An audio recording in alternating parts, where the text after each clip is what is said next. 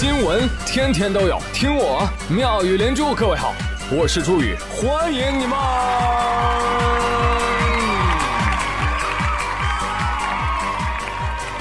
谢谢谢谢谢谢各位的收听啦！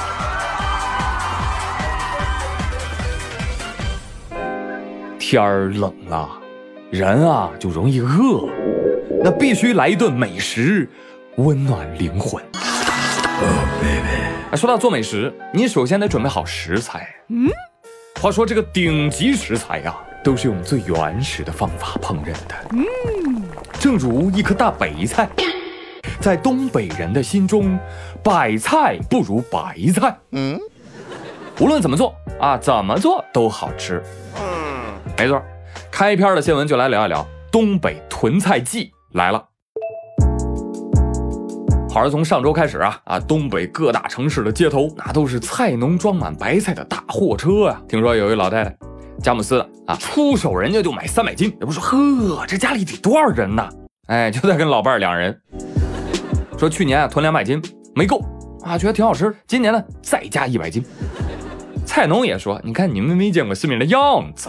最多的有买一千多斤的，哎，东北人说就这就这也能叫新闻？哎，对呀，哈 哈没听说过呀。这条能冲上热搜啊，没有一个点赞转发的南方孩子是无辜的啊。这对于南方人来说当然是大新闻了，买菜买三百斤啊，既不拼单也不摆拍，那一看就是老名媛了，必须得上热搜啊。这个新闻呢，就让我想起曾经啊，我小区门口啊，也来了一辆卖白菜的大卡车。就一颗，老板来颗白菜啊，就一颗。来来来来，送你吧，快走哈，别耽误我做生意。哎呀，那一刻，我仿佛就是个要饭的，真的。我通常呢，也不愿意买就是特别大的大白菜，哎呀，我都会觉得我的妈呀，这么大个儿啊，不买了，买回家冰箱还占位置。但是一想，哎，白菜挺好吃的，要不这么着，买娃娃菜。哎，这。这是娃娃菜谁发明的啊？是不是蚁人呐？皮姆粒子，biu 啊，就变得那么小，多好啊！所以从这个角度来说，我是很明白南方的朋友无法理解东北的朋友囤白菜的。哎，就这么说吧，其实啊，我也不懂，但是呢，我能打听啊，我打听一下我就明白了。说这个东北白菜呀，个头大，一颗呢十斤左右。那买三百来斤，也就是三十来颗。那至于东北人为什么喜欢囤菜呢？大体有以下几点原因啊。说的不对的，或者说说的不够的，东北的朋友可以补充，好吧？第一点，冬天东北菜多贵呀，对不对？在秋末购买的非常的便宜，本地白菜呢，均价就是三毛到六毛一斤啊。要不形容这个廉价都说是白菜价呢，是不是？但是到了冬天，乖乖涨几百倍，好几十一斤。第二点。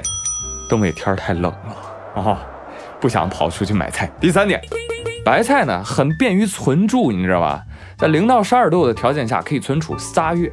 如果家里还有个菜窖，哇，那太棒了，因为菜窖里面有湿度，可以存放五个月。嗯，秋储冬藏嘛。嗯啊。第四点，哎，这世世代代都吃习惯啊，而且这个白菜啊，做法太多了，炒炖腌汆，哎，总有一种吃法适合你。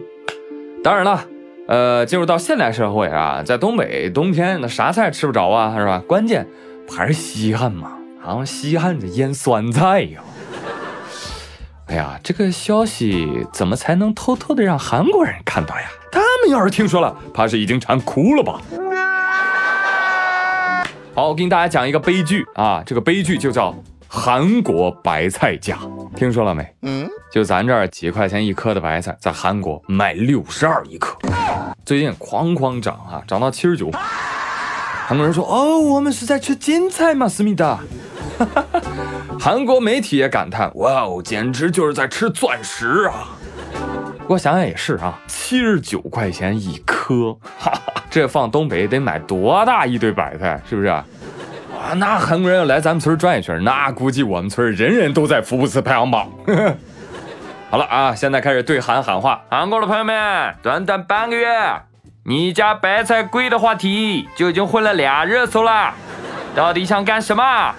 要买白菜就掏钱嘛，卖惨也是不打折的哦，一车只要七十九，快来进货吧。真的不要问啊，不要问为什么要囤，好吧？要买就现在，真的，这不就跟双十一一样吗？对不对？你你问你女朋友，你买这么多干嘛呀？呃，我也不太知道，嘿嘿嘿，但是它打折呀。马上双十一了，朋友们，此时此刻打开淘宝，搜索“兔省送红包”，兔子的兔，省钱的省，送钱的送，红包的红，红包的包，啊，兔省送红包。可以领取双十一专属红包哟，每天可以领取三次哦。还有还有还有，公众号 A P R 三五零的关注起来，好吧？网购的时候链接发它再下单，就能省省省啊！淘宝、京东、拼多多均可使用 A P I 三五零。好，说回我们的新闻啊，能看。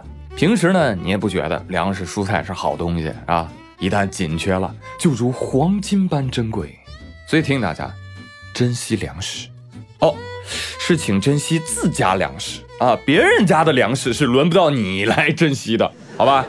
最近江苏泗洪有一居民报案说，说我们家晾晒那玉米啊被人给偷了，而经过民警调查，很快将嫌疑人刘某抓获。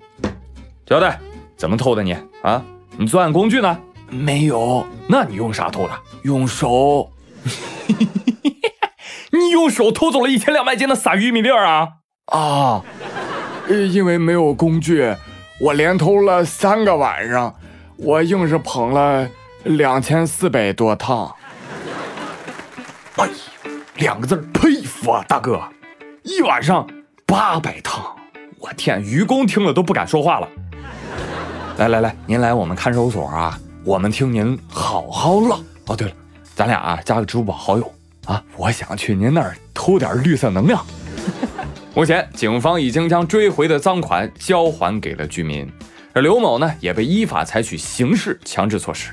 哎呀，大家看看啊，这个被偷的村民简直太幸福了，不用自己收，不用自己运，不用自己卖，最后钱还送到自己的手里，这真是神奇的魔法！这个这个这个这个这个这个变玉米变钱啊！